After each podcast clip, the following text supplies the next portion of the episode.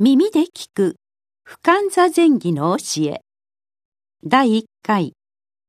ようこそ不感座前儀の世界へ。この配信は曹洞宗の提供でお送りいたします。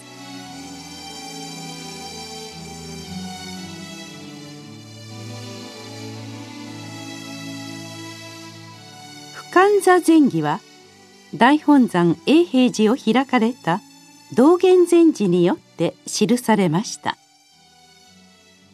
座禅の具体的な実践方法から座禅の意義や根本的な思想に至るまで端的な言葉で明確に述べられた著作です。現在でも修行道場での夜の座禅などにおいてお唱えされています。道元禅師は24歳の時に中国に渡り修行をされました。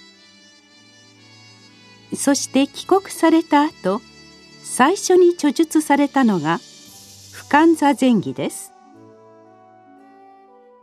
当時の日本は禅の教えがもたらされて間もない時期にありました。そうした我が国において中国で見聞きした正しい座禅の方法や意義を伝えようとする道元禅師の熱意を文面の端々から汲み取ることができます。ところで人間はいかにして幸せに生きるかということが仏教における大きなテーマです。そして生きとし生ける者は皆心迷わず生き生きと自らの生き方を全うすることができる存在であると考えこうしたあり方を悟りという言葉で表現します。つまり人間は皆悟りを得ている存在なのだ。仏教では考えるのです。それならばどうして努力したり修行したりする必要があるのでしょうか？この問いかけから不感座前儀は始まります。悟りを得ているとは言ってもそれに安住してしまい道を求める心もないまま虚しく時を過ごすならば仏教が理想とする生き方とはかけ離れたものとなるでしょう。ごくごくわずかであっても間違ってしまうとしまいには天と地ほどの違いになってしまうと道元禅師はおっしゃっています。そのために座禅という修行が必要であることを道元禅師は強調されます。お釈迦様は6年間の苦行修行をなされた。達磨大師も面壁9年と言われるように9年間の座禅修行をなされた。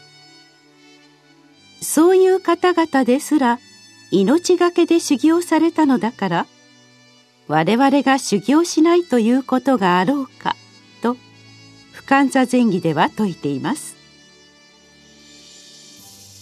ところで私たちは自分の人格を磨き成長したいと願う時とかく自分の外に疑問の解決の答えを求めがちです。他人から聞いた言葉や考え方で分かったような気になり自分自身を納得させようとします。しかし大切なことは一歩退いた気持ちで自分自身を振り返り見つめ直すことでしょう。座禅はまさにそれを大事にしています。座禅の実践を通じて自然と体と心がほぐれてゆき自己本来のあるべき姿が浮かび上がってくるのです。それは仏様の姿と言ってもよいでしょう。仏の姿としての自覚をもって座禅を行じる。このことの意義を俯瞰座禅儀は教えています